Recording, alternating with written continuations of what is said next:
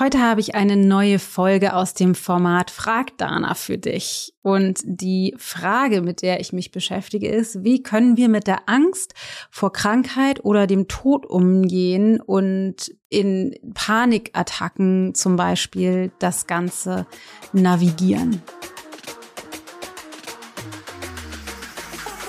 Hello, hello und herzlich willkommen zu Da ist Gold drin mein sehr ehrlicher Podcast, in dem wir eintauchen in die ganze Saftigkeit des Seins und die Qualität des Erlebens des Lebens steigern. Ich bin Dana Schwand, Gründerin der Into Being Coaching Philosophie und deine Gastgeberin. Let's Fets!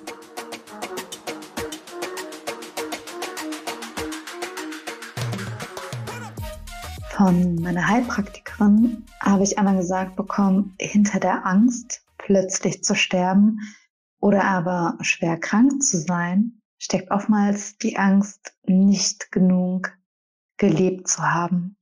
Wie würdest du solche Gedanken und Ängste aus der Entobing-Methode einordnen? Und was ist deiner Meinung nach das größte Geschenk dahinter? Auch wenn man das vielleicht in diesem Moment, wenn man beispielsweise eine Panikattacke hat, gar nicht so sehen kann.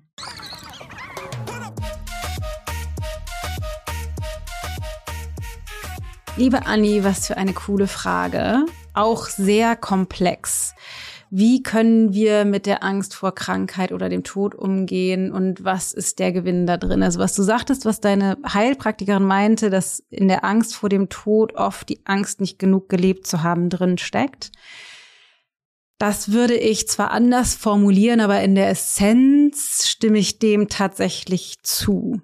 Ich glaube, aus einer ganz grundsätzlich menschlichen Perspektive haben wir alle mit der ganz grundlegenden Angst vor Endlichkeit, also vor dem Endlichkeit, vor der Endlichkeit unserer Existenz zu tun. Und da gibt es keine Lösung auf der Inhaltsebene für, natürlich nicht. Auch wenn viele von uns, inklusive mir, das versuchen, dem zu begegnen, mit möglichst gesund zu leben und alles dafür zu tun, eben lange fit zu sein.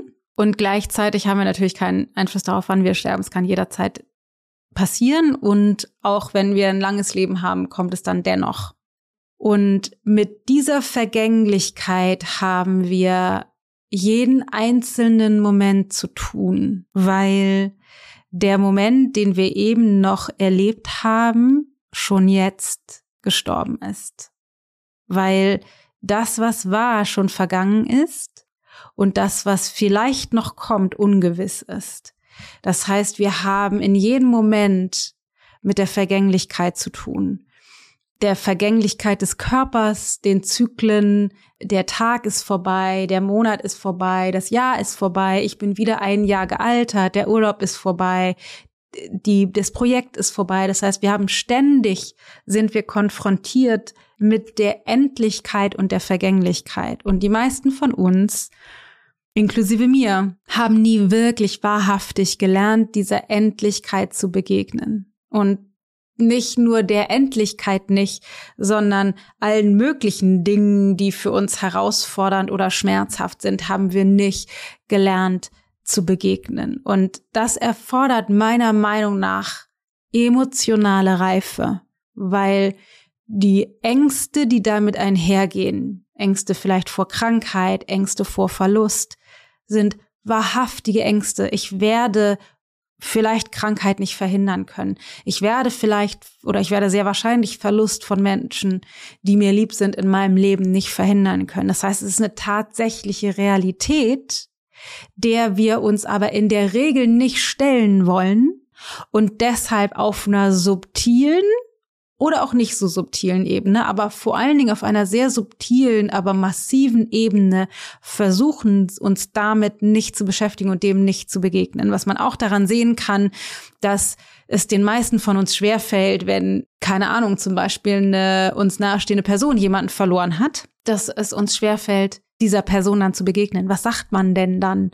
Oder wenn jemand, den wir kennen, eine schlimme Diagnose hat oder irgendwie krank ist, fällt es uns schwer, demjenigen zu begegnen.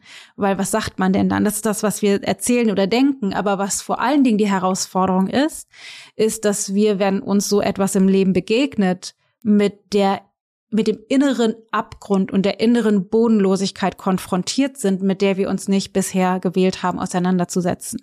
Der Bodenlosigkeit und allen damit verknüpften Horror, Ängsten, Schmerz bezogen auf unsere Vergänglichkeit und unsere Angst. Das bedeutet aber gleichzeitig, wenn wir dem nicht begegnen, sondern subtil dem versuchen auszuweichen, dass wir einen Teil der Lebendigkeit, also diese Gefühle, dieses Thema abschneiden. Das heißt, auf eine Art und Weise versuchen zu kontrollieren oder zu betäuben. Und sobald wir Gefühle nicht fühlen wollen, bestimmte Themen oder Frequenzen, Emotionen, Energien versuchen aus, aus rauszukontrollieren, nicht zu fühlen, bedeutet das automatisch, dass die andere Seite der Medaille, nämlich tiefe Lebendigkeit, Dankbarkeit, mich reinstürzen ins Leben, weil ich nicht weiß, wann es zu Ende ist, bereit zu sein, Risiken einzugehen, mutig zu sein, mich zu zeigen und alles zu geben, auch abschneiden. Was bedeutet, dass wir dadurch, wenn wir uns damit nicht beschäftigen, unser Leben betäuben auf eine bestimmte Art und Weise und das wiederum die Angst befeuert, von der deine Heilpraktikerin gesprochen hat, die Angst davor, nicht richtig gelebt zu haben. Weil solange wir uns nicht mit dem Tod beschäftigen, werden wir niemals richtig leben. Solange wir nicht den Schmerz der Vergänglichkeit bereit sind zu fühlen, wirklich den Schmerz durch uns durchfließen zu lassen, wann auch immer der da ist, desto weniger werden wir lebendig unser Leben leben. Und den Teil, der eben nicht lebendig ist in uns, den werden wir verpassen.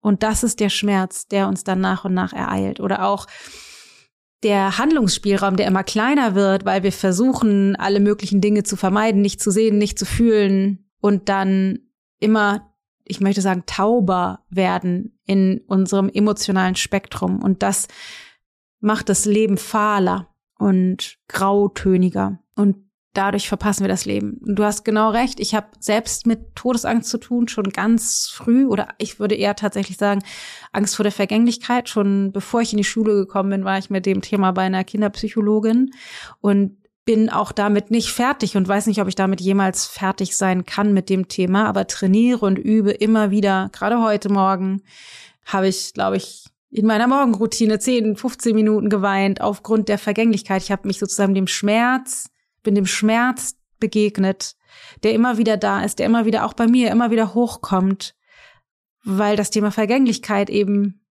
niemals aufhört. Und je, mehr wir dem begegnen, dem Thema Vergänglichkeit, desto mutiger werden wir im Leben.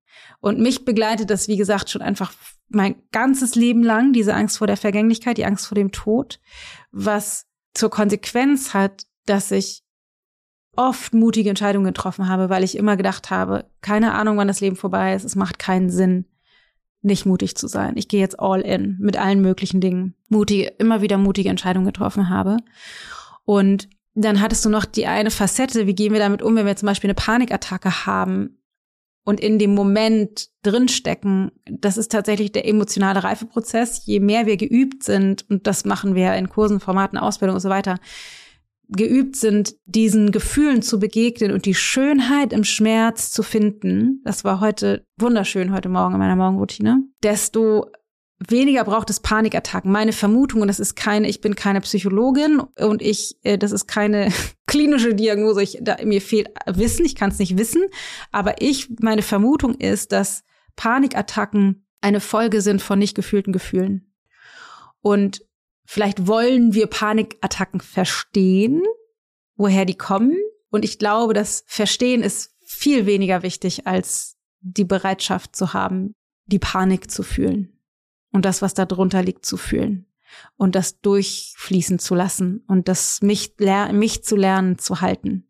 Und ich glaube, je kontrollierter ich bin in meinem Leben, je mehr ich versuche, etwas zu kontrollieren, was nicht kontrollierbar ist, desto wahrscheinlicher sind sowas wie Panikattacken. Ja, das Leben ist ein herausforderndes und ja, es gibt nicht ohne Grund, ich glaube, im Zen ist das und viel im Buddhismus auch die Beschäftigung eben mit dem Tod und mit der Vergänglichkeit, weil das die Quelle ist für die Lebendigkeit auf der anderen Seite. Und das ist schmerzhaft schön, schön schmerzhaft. Und je mehr wir in der Schönheit den Schmerz akzeptieren, wie die, die Mutter, die voller Entzückung ihr Baby, schlafendes Baby zudeckt und gleichzeitig den stechenden Schmerz in der Brust fühlt, im Herzen fühlt, dass es so schnell vorbei ist, dass sie klein sind oder dass sie nicht die Fähigkeit hat, dieses Wesen vor Schmerzen zu beschützen oder was auch immer dieses Leben für das Baby bringen wird oder das Kind bringen wird. Genauso liegt im Schmerz, wenn wir lernen, den zu fühlen, die Schönheit des gesamten Lebens. Und je mehr wir das lernen, den Schmerz in der Schönheit zu fühlen und die Schönheit im Schmerz zu finden, desto lebendiger wird das Leben und desto weniger haben wir Angst, das Leben zu verpassen. Große Themen. Ich hoffe, du kannst damit was anfangen. Ich hoffe, ihr alle könnt damit was anfangen. Ich hoffe, es bereichert dich, es inspiriert dich, mehr hinzufühlen, mutiger zu sein und dich mehr damit zu beschäftigen, was wir alle am liebsten nicht sehen wollen, die Wahrheit der Vergänglichkeit und der Endlichkeit von uns allen. In 100 Jahren wird niemand von uns mehr auf dieser Erde sein. In 100 Jahren wird niemand von uns mehr auf dieser Erde sein.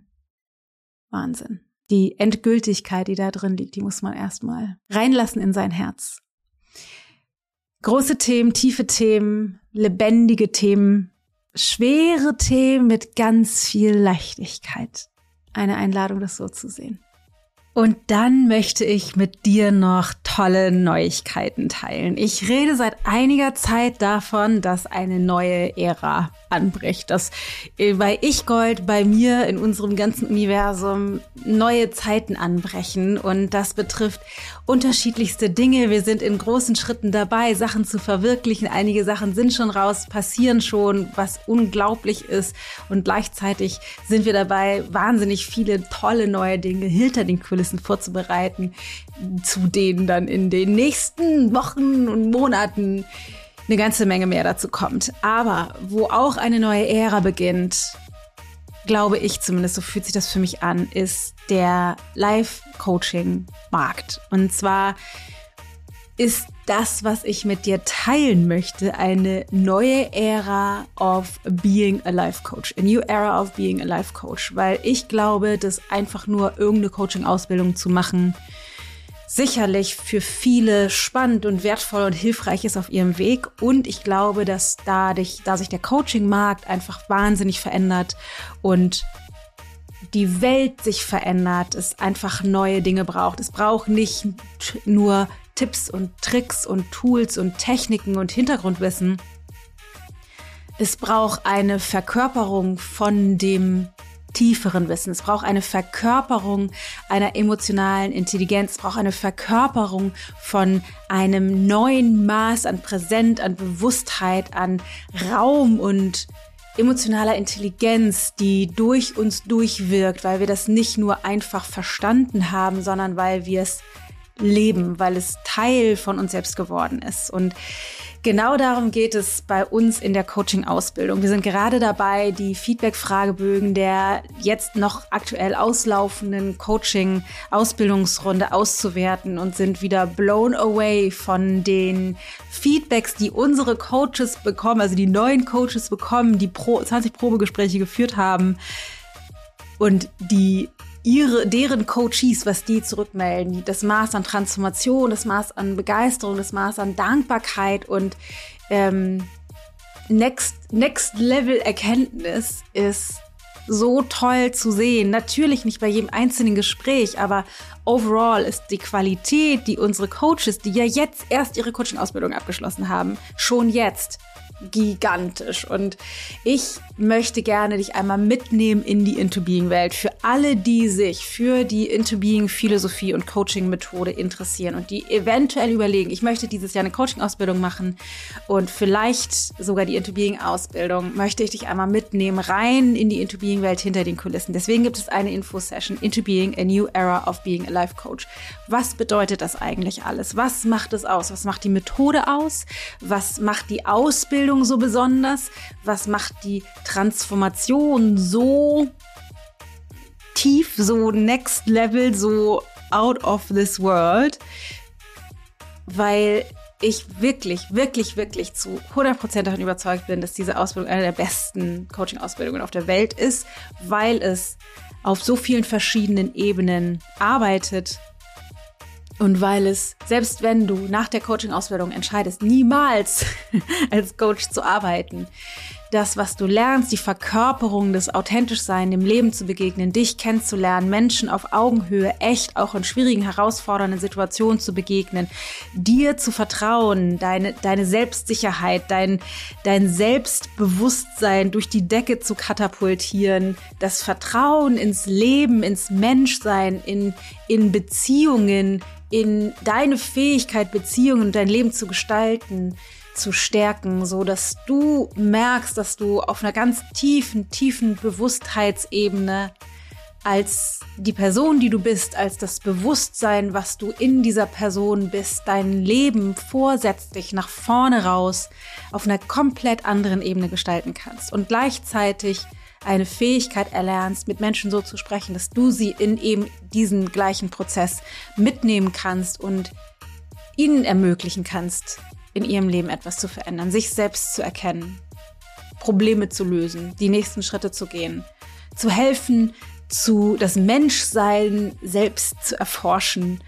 Ähm, gigantisch. Diese Infosession, die findet statt und da kriegst du nicht nur Einblicke in die Methode, darin, wie die Ausbildung funktioniert, sondern ich habe auch die Head Coaches eingeladen, weil das ist jetzt die kommende Runde. Die dritte Kohorte ist die erste Runde, wo die Head Coaches an meiner Seite, die haben die Coaching-Ausbildung gemacht, die haben die Trainerausbildung gemacht, die sind bei mir in dem Hintergrund zusätzlichen Ausbildung wo die noch das gesamte Paket mitsteuern. Das heißt, du hast in der Coaching-Ausbildung nicht nur deine Peer-to-Peer-Experience, also bist mit den anderen im Austausch, ihr coacht euch gegenseitig, lernt und übt miteinander, sondern jeder hat in seiner kleinen Gruppe einen Trainer, eine Trainerin an seiner Seite, mit der ihr üben könnt, mit von der ihr supervis supervidiert werdet, mit der ihr im Austausch seid, den ihr Fragen stellen könnt. Plus die wiederum werden gehalten von den Head Coaches und all das wird von mir gesteuert. Wir werden natürlich auch eine ganze Menge miteinander zu tun haben. Es wird einfach gigantisch. Wie genau das alles funktioniert und aufgebaut ist, das teile ich alles en Detail in dieser Session mit dir. Du kannst alle Fragen stellen, die du hast. Ähm, ja, das ist für alle, die Interesse haben an der Coaching-Ausbildung. Wir starten im April mit der Coaching-Ausbildung. Und aktuell ist die Tür auf für Bewerbungen für die dritte Ausbildungsrunde. Alle äh, detaillierten Infos dazu findest du in den Show Notes oder über den Link in den Show Notes. Oder falls du mehr dazu wissen willst, let us know. Schick uns eine E-Mail, eine Nachricht auf irgendeinem Social Media Kanal und dann kriegst du sie. Pass auf dich auf. Deine Dana.